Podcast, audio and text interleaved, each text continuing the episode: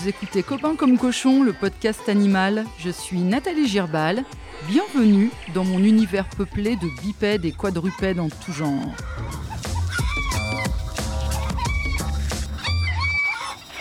Ici, des personnalités et leurs compagnons à poil ou à plumes nous racontent leur quotidien à plusieurs pattes. Des histoires simples ou dingues, des histoires qui nous parlent des choses de la vie et de nous, les humains. Des histoires à écouter, la truffe au vent et l'oreille en alerte.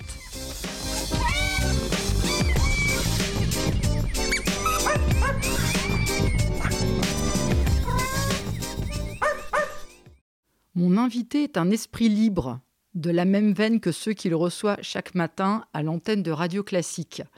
Lui, le fan de Lemmy Kilmister, chanteur et leader du groupe de heavy metal Motorhead, passe donc une bonne partie de son temps à écouter de la grande musique, comme on dit, métier oblige. Attaché aux traditions, décalé sans être bronché, ce gastropornographe, comme il se définit lui-même, avance en dehors de toute agitation médiatique et de tout dogme et s'emporte très bien. Grand sensible, érudit et élégant, Toujours le trait d'esprit qui fait mouche au bout du micro ou de sa plume, gentleman farmer, une sorte de Jean Rochefort. La légende ne dit pas s'il monte aussi bien à cheval que feu l'acteur, mais je me plais à penser que tous deux auraient pu cheminer ensemble, quelque part dans une forêt d'Île-de-France, devisant sur l'important, la bouffe, la vie, les chiens. David Abiker, bonjour. Bonjour. Merci de me recevoir chez vous. Ben, vous êtes la bienvenue euh, dans ces lieux paisibles et retirés. David, avec qui êtes-vous copain comme cochon? Je suis copain euh, comme cochon avec deux chiens. Il y a celui euh, qui est à ma droite qui s'appelle Obi-Wan. Et puis il y a celui qui est à ma gauche qui s'appelle Mousse. Obi-Wan est un mâle et Mousse est une femelle. Pourriez-vous nous parler de votre rencontre avec Obi-Wan d'abord et avec Mousse ensuite? Ah, Il faut remonter euh, longtemps en arrière. Euh, quand mon père est mort en 2014, euh, bon, évidemment, toute la famille avait du chagrin. Et puis quelques jours plus tard, il y a les attentats de Charlie Hebdo, et puis de la supérette cachère, et puis de ce gendarme qui est tué en banlieue parisienne. Enfin, de ce policier, plus exactement. C'était la policière de Montrouge, non? Oui, c'est la policière de Montrouge. Voilà, vous me rafraîchissez la mémoire. Pardon pour elle et, euh, ses proches. Et donc, bon, bah, on était tous secoués, à la fois euh, collectivement et puis moi intimement par la mort de mon père. Et, et donc, dans cette ambiance euh, morbide, morose, terrible, ma femme me dit Je vais chez le coiffeur ou je vais faire des courses. Et deux heures après, elle revient avant moi. Moi, j'étais sorti aussi. Et j'ouvre la porte, où elle m'ouvre la porte avec un chien dans les bras qui s'appelait Charlie. Cinq ans passent. Euh, enfin, le chien s'appelait pas Charlie, on l'a appelé Charlie. Euh, vous imaginez bien pourquoi. Et votre femme vous a fait un chien dans le dos. Exactement. Elle m'a fait, elle m'a un chien de sa chienne, comme on dit. et, euh, et, donc, c'est le coup de foudre immédiat. Je passe sur ma vie avec Charlie et notre vie avec Charlie, qui a amené beaucoup de bonheur dans la maison. Euh, Charlie se fait renverser par une voiture cinq ans plus tard. J'ai un chagrin fou et il faut que je trouve un successeur, non pas un remplaçant, mais un successeur à Charlie. Et euh, j'achète sur plan euh, une Charlène, ou équivalent, un cavalier King Charles. J'achète sur plan. J'achète sur plan, ouais. C'était un petit bébé qu'on m'envoie la photo d'un élevage. Et puis pendant ce temps-là, ma mère, qui elle vivait en province et qui n'avait pas de chien, c'est important pour la suite, me dit mais moi euh, j'ai trouvé un chien, etc. Je lui dis mais non maman on veut une chienne, on veut pas le même chien, euh, enfin on veut pas un chien du même sexe. Et on l'a déjà commandé, etc. Bon, moi j'étais, c'était vraiment très, c'était en avril 2019, en avril 2019 ou 18, je sais plus. Et donc, euh, je vais voir ma mère euh, une semaine plus tard. J'avais toujours du chagrin pour le chien. Et entre-temps, ma mère avait pris une petite chienne qui était la compagne de jeu de Charlie et qui s'appelait Mousse et qui est là. Et en fait, euh, la chienne se met à chercher Charlie et moi, j'étais venu seul, évidemment, voir ma mère. Et j'ai beaucoup de chagrin et je dis, bon, je vais à l'animalerie, j'ai besoin de voir des chiens, de les regarder, etc. Alors qu'il y avait la chienne de ma mère, mais c'était compliqué de voir la chienne de ma mère sans mon chien. Et je vais à l'animalerie, et là, le gars de l'animalerie me repère, je ne sais pas comment. Il me dit Mais vous êtes le fils de Madame Abiker? Je lui dis Oui. Il me dit Mais vous savez qu'elle a vu un chien pour vous, il est là. Et euh, il me met un tout petit chien dans les bras, un cavalier King Charles noir et blanc. Et je dis, mais non, mais j'ai déjà réservé un chien que je n'avais jamais vu, mais j'avais celui-là dans les bras. Et finalement, euh, je rentre à la maison, je réfléchis, je retourne à l'animalerie et je prends euh, ce petit Obi-Wan que j'ai ramené en train le lendemain. Et, et, voilà comment j'ai rencontré Obi-Wan, en partie grâce à ma mère, qui avait évidemment, comme toutes les mères, trouvé un remède au chagrin de son fils. C'est beau. Bah ouais, c'est beau. On parle du chagrin. Vous avez perdu votre papa, qui est un être humain. Vous avez perdu Charlie, qui est un être vivant, mais qui n'est pas un humain. Ouais. Est-ce que je peux poser la question qui fâche de la comparaison de la douleur? C'est pas du tout la même chose. Enfin, c'est une la palissade de dire ça, c'est une évidence. Mais en fait, le, le, le deuil d'un père ou d'une mère ou d'un proche, vous savez pas quand est-ce qu'il va vous taper en fait. Vous avez bon le, deuil, l'enterrement, le chagrin, le truc, mais vous savez pas comment euh, le deuil euh, d'un père ou d'une mère va vous poursuivre. Vous savez pas quand il va vraiment taper. Vous avez un chagrin un peu conventionnel que a priori tout le monde éprouve euh, au moment de l'enterrement, au moment de l'annonce, au moment des adieux, etc. Mais ensuite, le deuil peut survenir beaucoup plus tard, autrement, différemment. Euh, la douleur euh, réveillée euh, est différente. je suis même pas sûr d'avoir fait le deuil de mon père encore. mais le deuil du chien est un deuil qui réveille. c'est un deuil très violent, en fait. Moi, ça a été très violent. J'ai pleuré comme un enfant pendant des semaines et des jours. Et, voilà, donc je dirais que c'était des, chagrins très différents. Et j'oserais même dire que le, chagrin de la perte de mon chien a été beaucoup plus euh, violent, mais court, que le chagrin de la perte de mon père euh, qui se poursuit encore et qui me manque encore. Mais je dois dire que j'ai plus pleuré mon chien, au sens euh, physique du terme, que je n'ai pleuré mon père. Mais évidemment, l'absence de mon père est différente. L'absence du chien, j'ai oublié. L'absence de mon père se fait encore sentir. Il est là avec moi tout le temps. En plus, il était très mélomane, et comme je suis à Radio Classique et que je mange de la musique classique soir et matin et midi, euh, je pense à mon père tout le temps. Tout le temps. Quand il y a un air de musique classique, je me dis est-ce qu'il écoutait ça, est-ce qu'il l'écoutait pas, etc. Donc c'est autre chose. Euh, le deuil du, chien de Charlie, euh, c'est autre chose. Je m'en souviens, mais j'évite de m'en souvenir parce que je sais que ça va réveiller le, le chagrin de l'époque. Et on a parlé tout à l'heure, avant de commencer l'enregistrement de ce livre, son odeur après la pluie que j'ai reçu. Euh, j'ai été parmi les, je pense, parmi les premiers journalistes à le recevoir. il est sorti en mars dernier, donc un livre de Cédric Sapin de Four paru aux éditions Stock. Exactement, et, euh, je n'ai pas pu l'ouvrir. J'ai pas pu l'ouvrir. Mais je sais que c'est un très bon livre. Beaucoup de gens m'en ont parlé euh, parce que j'ai des amis qui, savent et qui aiment les chiens et qui savent à, quel point j'aime le mien. Et donc ils m'ont dit ah tu devrais lire ça, etc. Mais j'ai je j'ai décidé de ne pas trop m'approcher de ce livre pour cette raison-là. Bon, voilà. En ce qui concerne euh, Obi-Wan et, Charlie avant, le, fait que. Alors, ils n'ont pas la même couleur, mais le fait que ce soit la même race et que vous l'ayez eu peu de temps après le décès du précédent, vous n'avez pas fait un transfert? Comment vous avez géré? Si, si, non, non, non, mais alors là, c'est tout à fait clair. Euh, mon chien euh, défunt et disparu me manquait tellement qu'il m'en fallait un autre et que tant qu'à faire, autant que l'autre lui ressemble. Donc au départ, il y a eu un réflexe. Vous avez, plusieurs euh, catégories de personnes. La première catégorie, c'est je ne veux plus souffrir, je ne reprendrai pas de chien. Et donc je connais plein de gens qui ont eu un chien et qui n'en veulent pas d'autres parce qu'ils ont eu trop de chagrin et parce qu'aussi, petit à petit, ils redécouvrent une certaine liberté. Je ne leur veux pas. Hein. Vous avez des gens qui disent ah j'en prendrai pas un tout de suite. J'ai besoin d'attendre un peu. Et moi, j'ai repris un chien tout de suite. Parce que je savais que le meilleur antidote au chagrin, c'était un autre chien. Et, euh, pendant cette période où j'attendais d'avoir un chien, où j'espérais en retrouver un, je me souviens avoir emprunté au sport d'hiver euh, dans un restaurant euh, à des gens qui dînaient à côté de moi, qui déjeunaient à côté de moi. Je leur ai dit, écoutez, votre chien, vous avez quelqu'un pour vous le promener là après déjeuner Et c'était une dame qui travaillait dans une agence immobilière. Et donc, elle me dit Ah non, j'ai personne, mais si vous voulez, vous pouvez le promener. je ne me suis pas fait prier, je suis parti deux heures avec le chien. Quand je suis revenu, la fille était. Euh, euh, euh, apeurée à l'idée que je me sois barré avec son chien, que je l'ai enlevé, quoi. Mais en fait, j'étais ravi de promener le chien de quelqu'un, ce qui me fait dire que il y a un peu de votre chien dans tous les chiens, mais tous les chiens ne sont pas votre chien.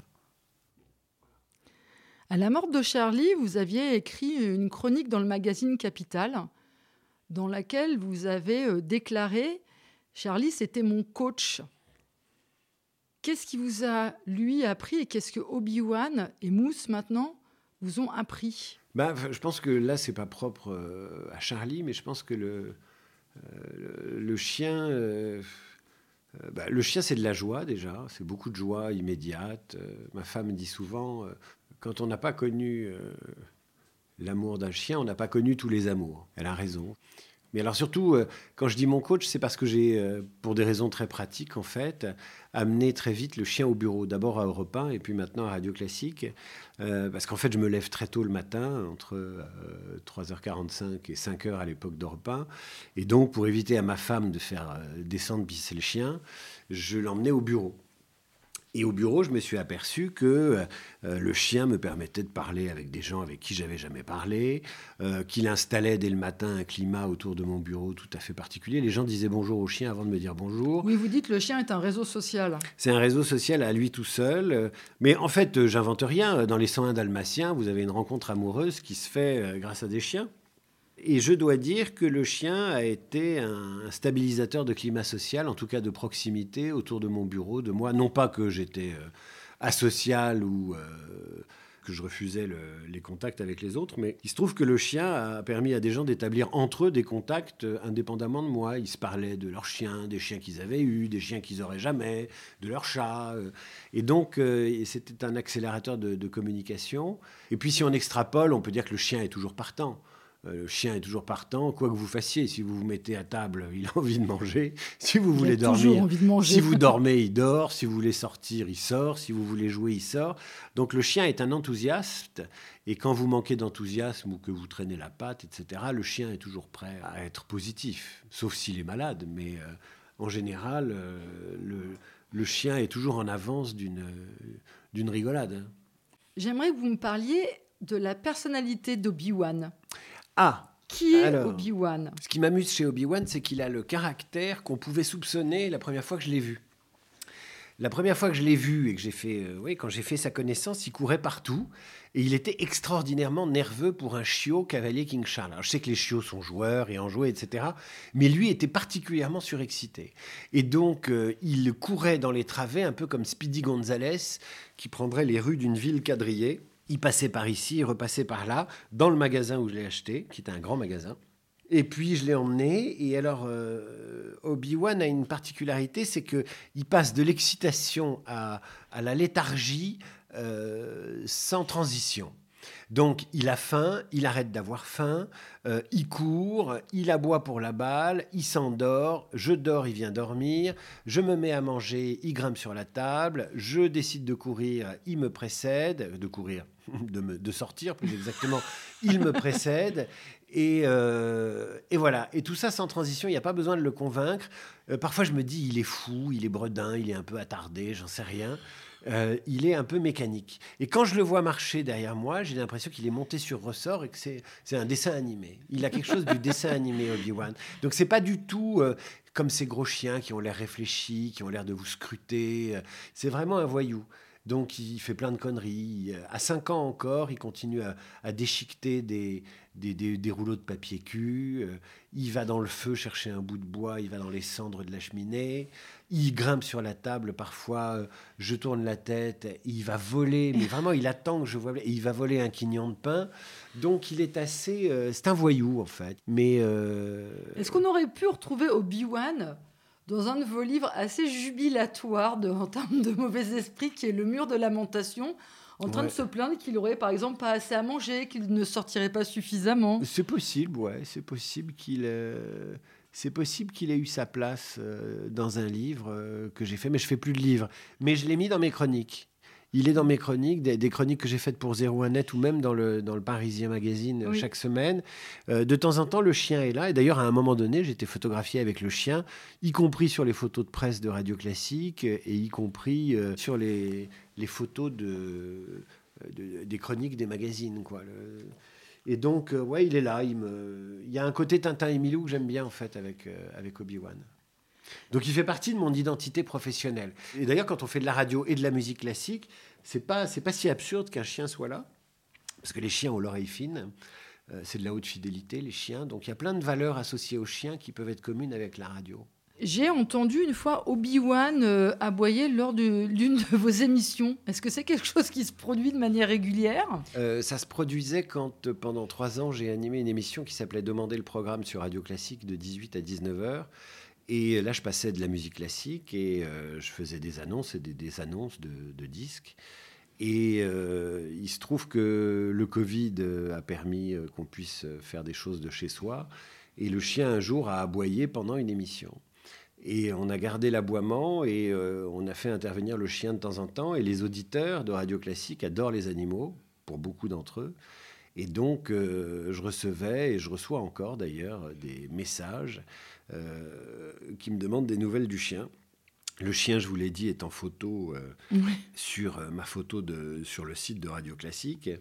Et donc, euh, il est un peu associé à Radio Classique maintenant. Et on a une grande photo de Radio Classique dans l'entrée avec Guillaume Durand, avec en son temps Laurence Ferrari quand elle était encore chez nous, avec Gauthier Capuçon, avec toute l'équipe, avec Christian Morin. Et on a un canapé rouge sur lequel sont assis les animateurs. Et Obi-Wan est au milieu. Oui, parce que je rappelle aux auditeurs que vous avez pris les rênes de la matinale de Radio Classique euh, à la rentrée dernière, au mois de septembre, à la suite de Guillaume Durand.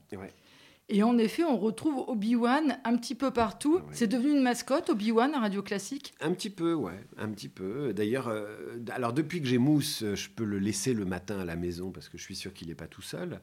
Et puis je vais au bureau en vélo maintenant, j'y vais moins en voiture. Et donc, euh, je l'emmène plus au bureau systématiquement. Mais ce matin, par exemple, sachant que j'allais partir directement du bureau, j'y suis allé en voiture et j'ai emmené les deux chiens. C'est assez marrant d'ailleurs parce que je partage le bureau d'Hervé Gattegno, qui est le directeur de l'information de Radio Classique. Et tout se passe très bien. Personne ne mord personne. ça, c'est plus chez les humains, ça. Mais vous savez qu'il y, y, a une formule en journalisme qui est assez marrante, qui est un, une formule anglaise pour définir une information. Une information, c'est pas un chien qui mord son maître. Une information, c'est un maître qui mord son chien. c'est bon ça.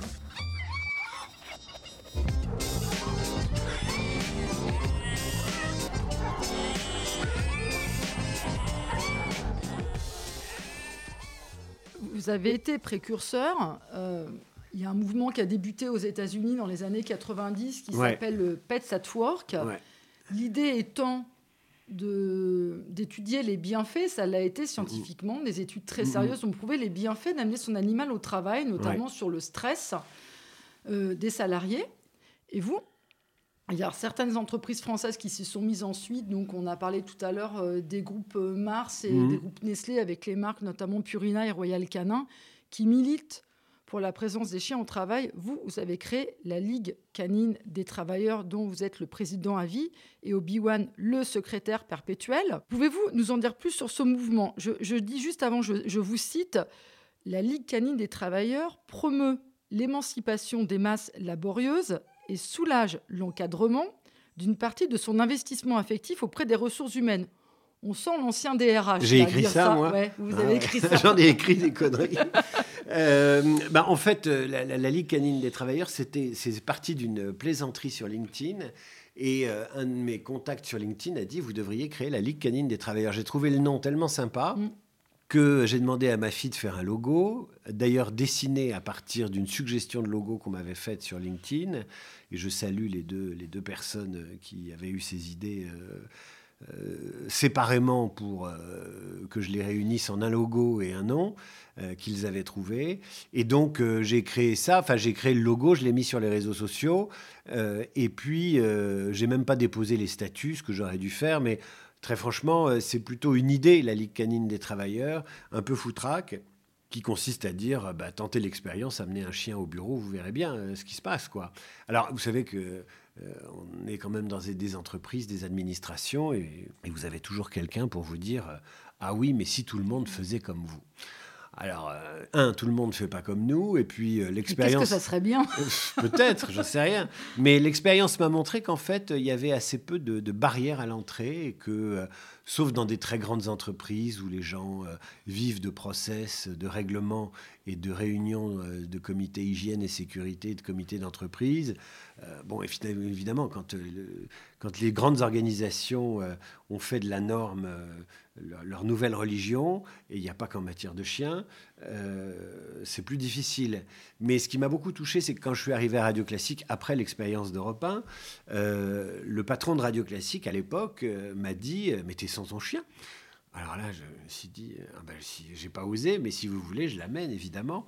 Et donc j'ai amené le chien et, euh, les, collègues, euh, mes futurs collègues et ceux qui sont devenus mes collègues maintenant depuis cinq ans, euh, sont ravis de retrouver les chiens, pas tous les matins, mais il y a un autre chien dans la rédaction qui est celui de la programmatrice de la matinale de Radio Classique qui s'appelle Olive, qui est un petit chihuahua à poil ras qui est très mignon.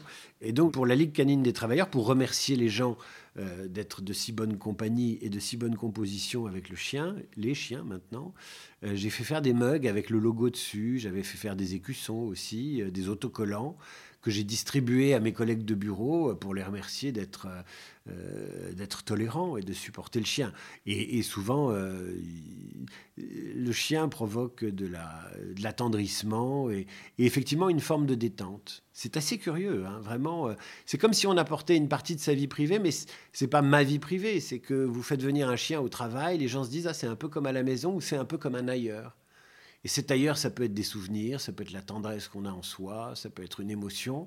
Ça n'est pas strictement professionnel, mais ça fait du bien à l'open space. En tout cas, à cet open space-là, je suis pas sûr qu'on tolère un chien dans un restaurant, dans la cuisine, euh, dans, dans, une usine où il y a de la manutention. Euh, euh, voilà. Mais il y a des expériences de plus en plus nombreuses dans des mairies, des maisons de retraite et même des hôpitaux, des écoles. pas toujours des chiens, ça peut être le chat, ça peut être un oisillon, même s'il est dans une cage. Et souvent, les organisations qui ont décidé de prendre en charge un animal sont des organisations qui sont euh, euh, non seulement attentives à l'animal, mais qui savent être attentives aux êtres humains. Donc, d'après vous, la révolution est en marche? Oui, euh, c'est une. Euh, oui, si on considère que la Ligue canine des travailleurs est un mouvement révolutionnaire trotskiste d'extrême gauche, ce qui n'est pas complètement ma tasse de thé, euh, on peut considérer que. non, mais enfin, je ne sais pas si c'est une révolution ou s'il faut l'appeler de ses voeux, mais je n'ai pas l'esprit de système. C'est-à-dire que j'irai pas expliquer aux autres qu'ils doivent absolument amener leur chien. là, je dois dire que je serais malvenu de faire ça. Euh, et que je ne supporterais pas d'ailleurs si on m'expliquait comment je dois vivre au bureau. Mais euh, toutes les expérimentations sont bonnes à prendre et puis on peut le faire. Si ça marche, tant mieux. Si ça marche pas, tant pis. Moi, je sais que j'amène mon chien maintenant très irrégulièrement parce que ma mère ayant vieilli, et je reboucle la boucle avec Mousse, elle m'a confié la garde de Mousse parce qu'elle est dans une maison de retraite. Et étant dans une maison de retraite et ayant du mal à marcher, si elle a un chien en laisse un peu nerveux ou qui décide de japper sur le chat de la maison de retraite, elle peut tomber ou faire tomber quelqu'un. Donc quand on dit oui, il faut mettre des animaux partout, y compris chez les vieux, parce que ça va leur faire du bien, ce sera sympa, etc. Euh, si c'est pour que les gens se cassent le col du fémur en se prenant les pieds dans une laisse ou parce qu'ils ont, euh, euh, ils ont perdu l'équilibre parce qu'un chien leur est passé entre, les pattes, ça c'est la vôtre, c'est Billy. Alors là c'est Billy qui s'exprime, c'est assez rare qu'elle qu'elle aboie, je ne sais pas ce qu'elle a. Ah non, non, non, non. Ah, il y, a bataille. C'est Mousse, tu arrêtes. Il y a bataille entre Mousse et Billy. Allez, c'est deux femelles dominantes, hein, c'est ça, je pense. Oui, c'est possible. C'est deux femelles dominantes. On va essayer de faire en sorte que les micros ne valsent pas. L'Assemblée nationale a adopté en première lecture la loi dite Bienveillir, mm, mm. qui comprend un amendement justement consacré aux animaux de compagnie. Le règlement intérieur des établissements ne devrait plus pouvoir refuser la présence d'un animal. Bon, reste à savoir maintenant si les députés vont valider cette disposition ou non. Alors, il faut, il, faut, il faut y réfléchir parce qu'en fait, un, dans l'esprit du public, un EHPAD, une maison de retraite, c'est la même chose, c'est pas du tout la même chose. Un EHPAD, c'est un établissement qui est euh, médicalisé. Donc, euh, il y a des contraintes euh, d'hygiène qui sont supérieures à celles d'une maison de retraite. Ensuite, maison de retraite et maison de retraite. Vous avez des maisons de retraite qu'on appelle résidences seniors, où les gens sont chez eux, louent un appartement ou sont propriétaires de l'appartement, et à ce moment-là, ils sont comme des locataires. Et si le règlement de copropriété n'interdit pas les animaux, ils ont le droit d'avoir un animal chez eux. En général, ils ont le droit de l'avoir. Ce qui manque le plus dans les EHPAD et les maisons de retraite, c'est pas les animaux, c'est les enfants. Hein, c'est les enfants des pensionnaires ou leurs petits-enfants. Donc euh, c'est très sympa hein, euh, que la représentation nationale dise euh, bon bah il faut absolument qu'il y ait des chiens, ça va leur faire du bien, etc. Rendons leur visite déjà nous en tant qu'êtres humains. Allons-y éventuellement avec un chien, ça ferait plaisir, mais c'est pas la peine que les maisons de retraite ou les EHPAD deviennent des refuges pour des animaux chez des personnes âgées qu'on va pas voir assez souvent.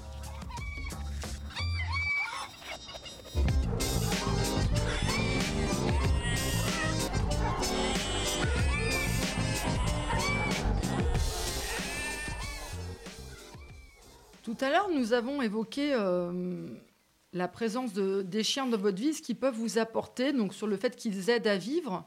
Mais qu'est-ce qu'ils ont changé en vous? Euh, je suis devenu assez marcheur, je suis devenu assez amateur de forêt. J'ai la chance d'avoir une maison de campagne et donc mon plus grand kiff, euh, c'est d'arriver à la campagne en semaine ou le week-end et d'aller faire une heure et demie de balade en forêt. Et donc les chiens m'ont fait marcher. Et d'ailleurs, il y a une étude hein, qui dit que, euh, une étude assez récente, euh, en partenariat avec la Société française de cardiologie, qui disait que les gens qui avaient un animal faisaient plus d'exercices que les autres et avaient moins de problèmes cardiovasculaires. Un, parce qu'ils marchaient plus souvent, ils faisaient de l'exercice, puisqu'il faut promener les chiens. Et puis aussi parce que euh, ça déstresse, il paraît que c'est un, calmant intéressant. Ça a réveillé des souvenirs d'enfance. Euh, parce que j'ai eu un chien très jeune. Euh, oui, euh. Qui s'appelait Radi. Oui, j'ai été assez étonné. Il a vécu 17 ans. Ouais, il a vécu 17 ans, mais c'était un bâtard, un, mélange de teckel et de boxer. Et donc, non, mais alors elle avait. J'ai vu, mais elle, elle eh ben, avait un. Ça, elle, elle, ressemblait à un braque. Oui. Hein, elle ressemblait à un braque et c'était un chien adorable, mais c'était plutôt le chien de mon père. Et moi, je m'en foutais un peu de Radi à l'époque. J'étais plutôt chat. Et puis, 35 euh, ou 40 ans ont passé et euh, je suis devenu chien. Mais pour ce qui est de, ce que les chiens ont changé dans ma vie, euh, les, chiens sont arrivés à un moment, alors je, pense que c'est l'âge aussi, mais où on savoure d'être seul. Et, et, je dois dire que me promener seul dans la neige avec mon chien ou les chiens, il n'y a rien de plus merveilleux. Quand je vais à la montagne, j'adore randonner avec le chien ou les chiens. Euh, j'adore marcher avec eux, je le faisais beaucoup avec Charlie. J'ai un souvenir incroyable à Morzine d'une balade de toute une journée qui a duré 6 ou 7 heures où j'écoutais l'appel de la forêt en podcast et j'étais avec mon chien. Alors là, c'est un souvenir incroyable. J'ai un autre souvenir aussi de vacances où j'avais passé des vacances, je sais plus où ni quand, c'était il y a deux ou trois ans.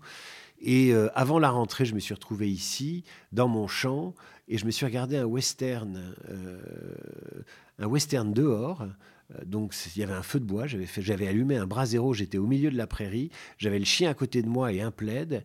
Et dans le western, il y avait le gars qui était avec ses chevaux dans la nuit, qui campait devant son, qui était dans son bivouac, et il faisait un feu.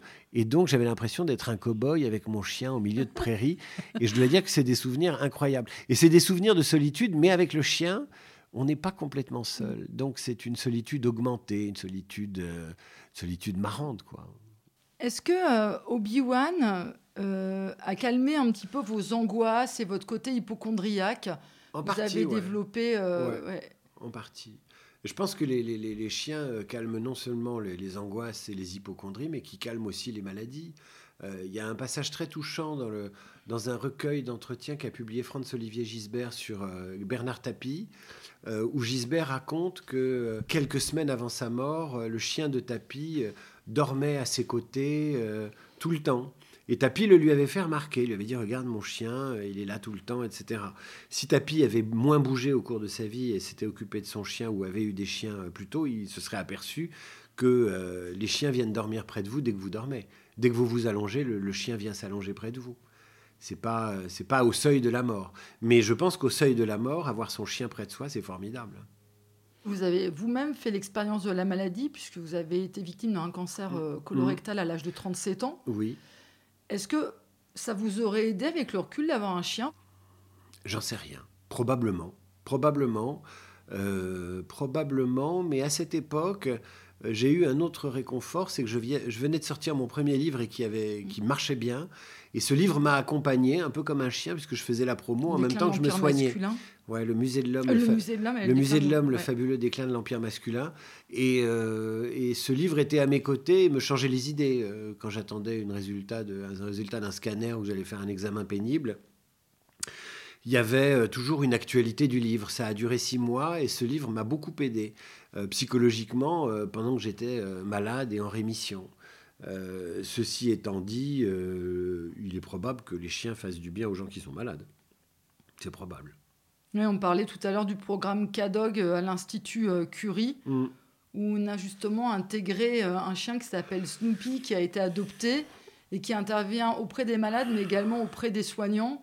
Et les résultats sont vraiment très significatifs sur le bien peuvent que cet animal peut procurer à tout le monde en fait. Hein. Alors il y a deux choses. Il y a les chiens ressources humaines stabilisateurs de climat social et vous avez en médecine maintenant des chiens qui repèrent les tumeurs, certaines tumeurs, mm. en reniflant les, les patients. Et donc, euh, pour éviter de, condamner les chiens à être des renifleurs de, tumeurs ad vitam et d'avoir à, les, euh, à les nourrir sans arrêt, parce que les chiens sont malins, euh, ils vont découvrir des tumeurs rien que pour bouffer. Peut-être qu'il n'y en aura pas des tumeurs. Donc, ils sont en train de, modéliser informatiquement les odeurs qui réveillent la curiosité du chien et qui euh, correspondent à des tumeurs pour qu'on puisse en fait euh, euh, faire repérer ces tumeurs par des nez électroniques. C'est comme ça que j'ai compris ah les informations toutes récentes. On n'en a pas fini de découvrir la façon dont les animaux sont intelligents et se débrouillent avec ce qu'ils ont en comparaison avec les êtres humains. Vous savez que les êtres humains en ont toujours, euh, jamais assez.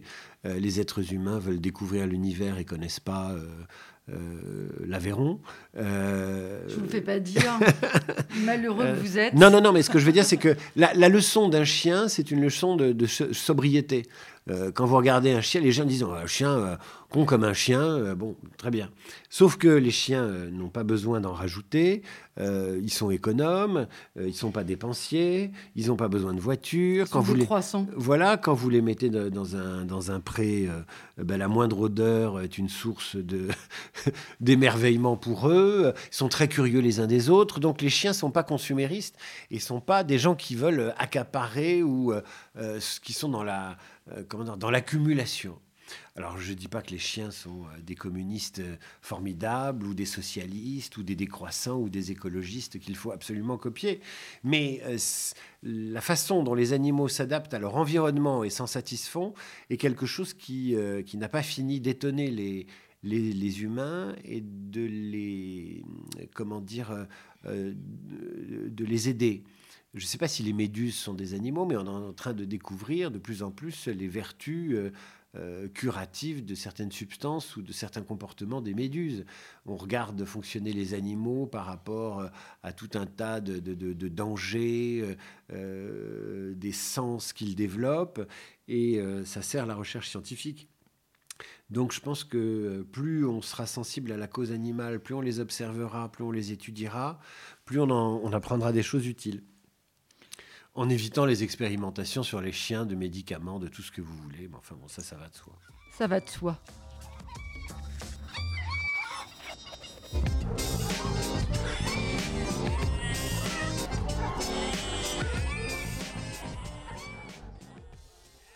Tout à l'heure, nous avons évoqué ensemble le fait aussi qu'il vous avait sensibilisé aussi euh, à la faune de manière générale. Oui, suis devenu assez... Euh, Écolo, oui, parce que euh, on est en pleine nature avec le chien, donc on a le temps de voir les champignons, les saisons, les arbres et tout ça. Et puis, euh, ça m'a fait regarder autrement euh, les vaches, tous les animaux, à vrai dire. Tous les animaux. À partir du moment où j'ai eu un chien, je me suis mis à regarder les animaux avec une tendresse incroyable. Non pas que je les aimais pas avant, mais je m'en foutais. Et euh, mon chien m'a rendu les moineaux sympathiques. Euh, quand il y a une araignée, j'hésite à l'écraser, je ne le fais plus. Euh. Mais ça, c'est lié à votre passion pour Spider-Man Non, même pas. Non, non, j'avais une passion pour Spider-Man enfant et je détestais les araignées par ailleurs. Mais voilà, je, me dis, bon, c'est des petites bêtes, il y a de la place pour tout le monde. Mais effectivement, les, les, oiseaux, les vaches, les poules, j'en ai pas, hein, mais euh, je, suis très attendri par, par les animaux et évidemment par les autres chiens. Il n'y en a pas que pour mon chien, mais même le plus moche des cabots euh, euh, ou des clébards a toute ma sympathie. Et je ne vous le parle pas des chats que j'adore, j'adore les chats. J'adore les chats. Et alors, c'est étonnant que cette sensibilité ne soit pas venue avant parce que vous avez grandi auprès d'animaux, puisque vous êtes né à Suresnes, mais vous avez grandi une partie de votre jeunesse dans un petit village du côté de Caen. Bah, si vous voulez, c'est une question. Il y avait des animaux. Oui, mais c'est une question d'époque en fait. Quand vous êtes enfant, vous, vous avez les animaux que vos parents ont bien voulu avoir à la maison. Moi, j'ai vécu beaucoup à la campagne, donc il y avait un poney, euh, il y avait euh, des chats, et il y avait cette chienne radie. Puis ensuite, j'ai grandi, j'ai eu 18 ans, 19 ans, j'ai fait mes études, et à ce moment-là, il y en avait que pour les copains. Et puis ensuite, je me suis marié, et puis j'ai eu des enfants. Donc quand vous avez deux petites filles, vous n'avez pas besoin d'avoir des animaux. Euh, c'est très mignon. Vous vous en occupez, elles vous prennent toute votre énergie. Si en plus il fallait descendre faire pisser le chien, et puis euh, il arrive un moment où les enfants grandissent et, euh, et vous vous dites ah peut-être qu'un animal ça bouleverserait pas ma vie tant que ça. Et effectivement, le chien n'a pas bouleversé. Il a bouleversé notre vie, mais dans le bon sens du terme. Oui, qu'est-ce que ça a changé dans votre vie de couple dans votre vie familiale, mais je sais que vos filles sont grandes, qu'elles ont 20 mm-hmm. et 25 ans, c'est mm, ça? ouais. Qu'est-ce que, qu'est-ce que ça a changé la présence d'un troisième enfant canin? Ben, Je dis que c'est leur frère en fait. Je dis c'est mon fils ou c'est mes enfants. Euh.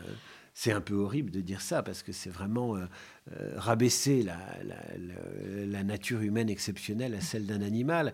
Mais c'est une blague, mais en même temps, c'est le petit dernier, quoi. C'est vraiment le petit dernier. Donc je pense que peut-être que j'ai un, un, besoin de paternité mal. mal soigné ou mal fini. Donc ça, qu'est-ce que ça a changé? Ça a changé dans la vie familiale. Ça, euh, ça a amené de la joie encore plus qu'il n'y en avait. On était déjà une famille heureuse et sans grand problème, mais je dois dire que les animaux, euh, euh, les animaux sont pas un problème, sauf quand il faut demander à mes filles de les descendre. Ce que je leur demande encore un peu quand elles sont là. Alors elles traînent un peu de la pâte où elles sont jamais là, etc. etc. Mais de toute façon, c'est toujours sur le père que ça tombe, et le père finit toujours par descendre les animaux.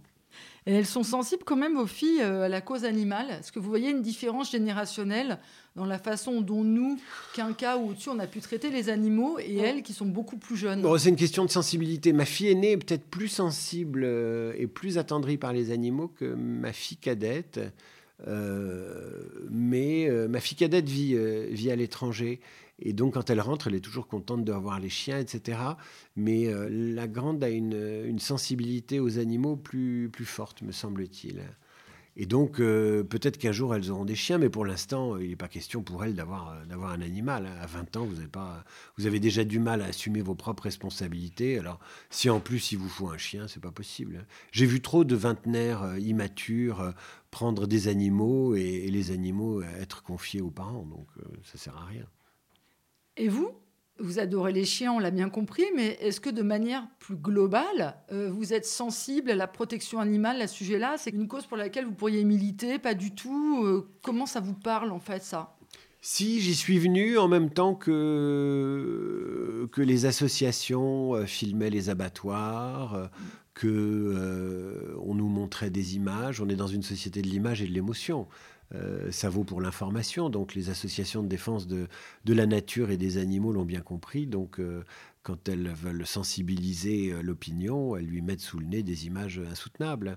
Mais partout où on martyrise les animaux, en général, les êtres humains sont assez maltraités. Donc quand c'est Joseph Pontus qui avait écrit ce livre magnifique à la ligne, justement où il parlait des, des, conditions d'abattage Bien sûr, et de la manière dont était traité le, personnel dans les abattoirs. Bien sûr. Déjà, en effet, c'est toujours l'humain qui est d'abord bah, maltraité. Évidemment, il n'y a pas de surprise à ce niveau-là. Euh, euh, là où les humains sont maltraités, ils maltraitent. Hein, en général.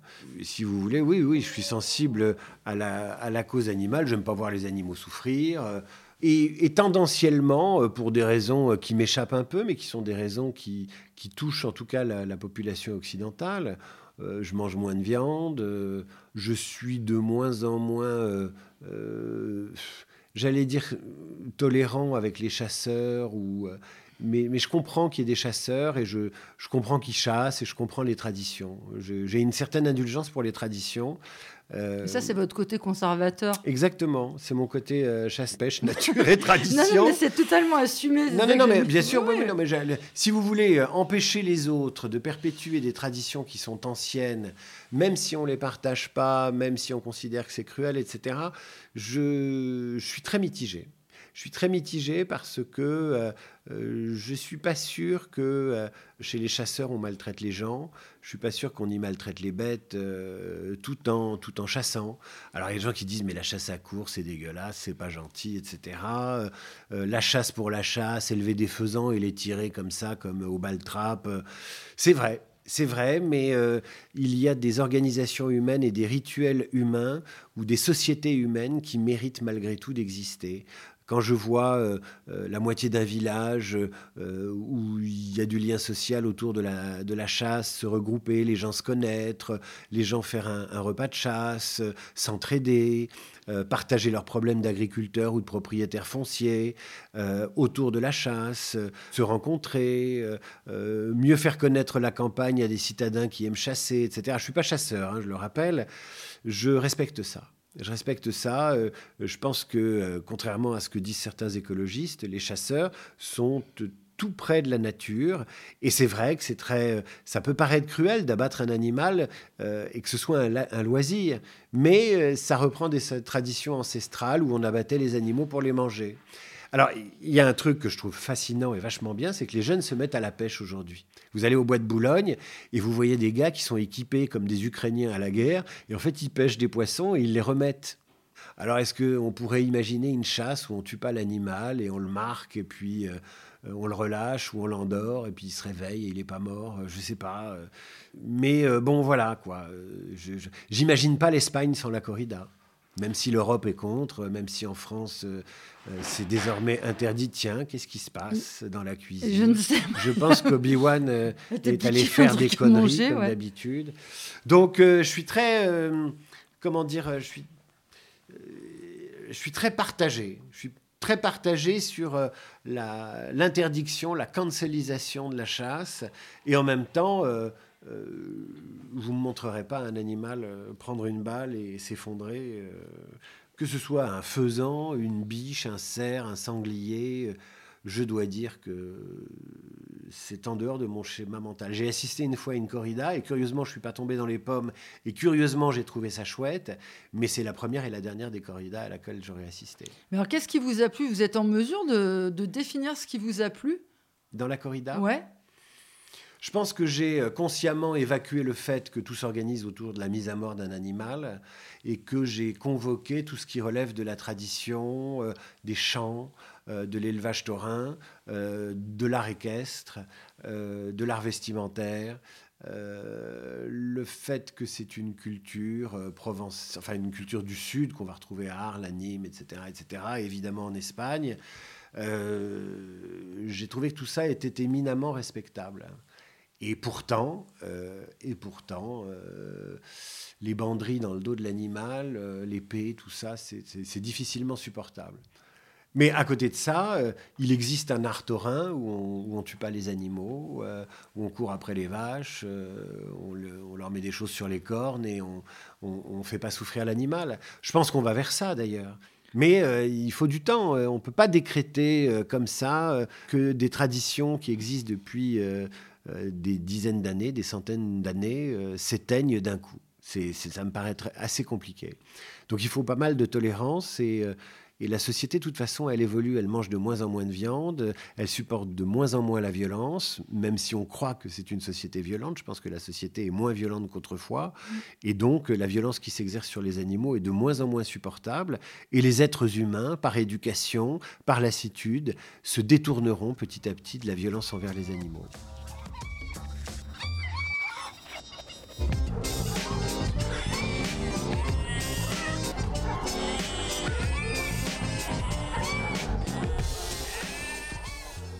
Est-ce qu'avoir un chien au bout d'une laisse pour un homme, euh, ça attire les femmes? Oui. Euh, mais attention, euh, en vérité, toutes les femmes que j'ai pu rencontrer grâce au chien, c'est le chien qui les a rencontrées et ça s'est arrêté là. Je n'ai pas fait de rencontre de femmes grâce au chien.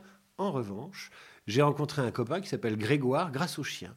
J'étais sur le trottoir, il avait sa laisse et sur sa laisse, sur son harnais, il y avait la Ligue canine des travailleurs et deux gars qui discutaient sur le trottoir à Paris. Euh, l'un avait un chien. le gars m'a dit Mais qu'est-ce que c'est que la Ligue canine des travailleurs? On a commencé à discuter, on s'est trouvé des amis communs. Un mois plus tard, on bouffait ensemble et on est devenus copains comme ça. Et grâce au chien, je me suis fait un copain sur le trottoir.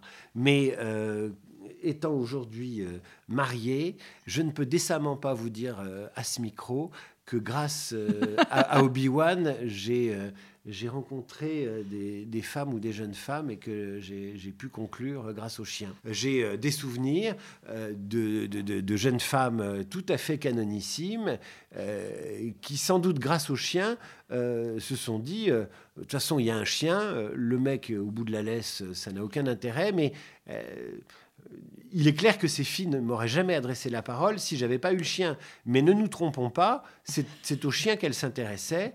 Et il n'y a pas eu d'ambiguïté de ce point de vue-là, malheureusement. Heureusement pour votre femme. Voilà. Alors, est-ce que vous savez si euh, Lemmy Kilmister, euh, leader iconique du groupe Motorhead, aimait les chiens? J'en sais rien. J'en sais rien, je pense pas. J'ai vu, il y a un très bon documentaire qu'on peut voir sur Internet qui a été diffusé sur Arte il y a 6 euh, ou 7 ans, euh, un peu bien avant sa mort. Très bon documentaire qui montrait un type qui vivait à Los Angeles dans un appartement tout petit, plein de bric-à-brac, qui avait ses habitudes, euh, c'est-à-dire le studio d'enregistrement, sans doute quelques boîtes de striptease comme elles existent euh, en Californie ou à Los Angeles, ou du, voilà, et puis un bistrot avec une machine à sous, et il avait des, habitudes de, chien un peu. Euh, mais je suis pas sûr que Lemmy Kilmister, le chanteur de Motorhead, ait eu, un chien. Je vais vous demander si vous voulez bien lire ce texte que vous-même vous avez mis sur Instagram.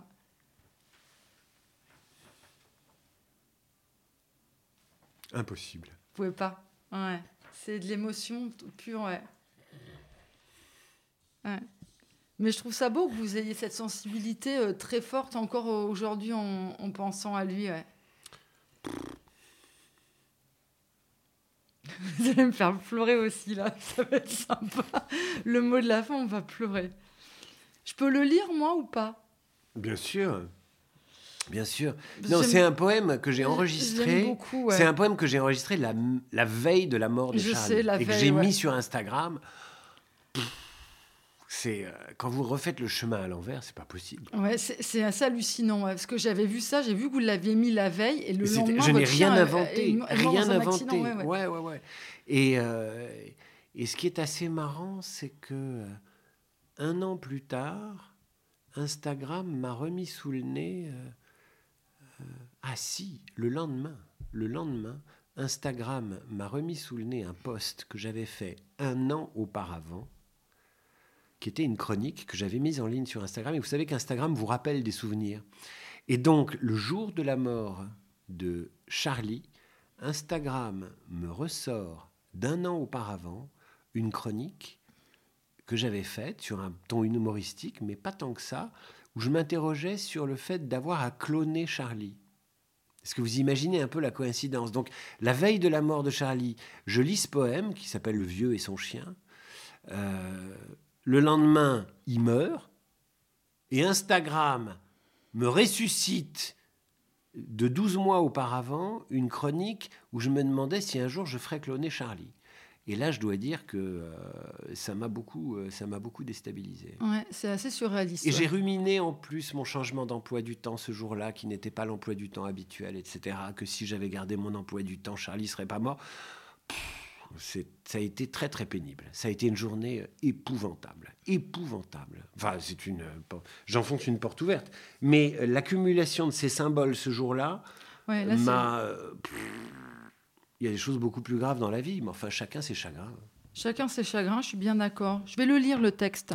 Donc, il s'appelle en effet Le vieux et son chien de Pierre Menanteau. Mm.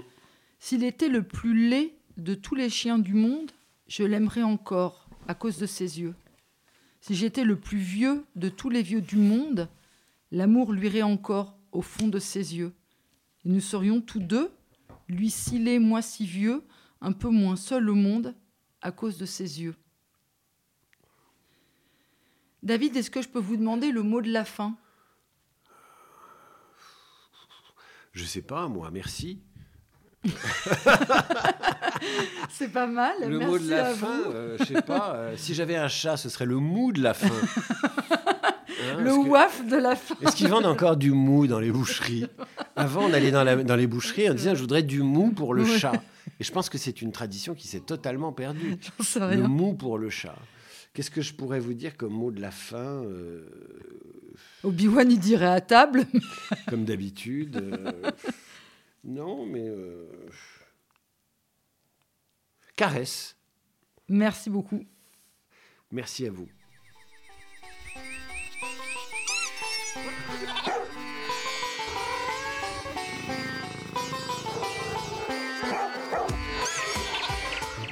Merci de nous avoir écoutés.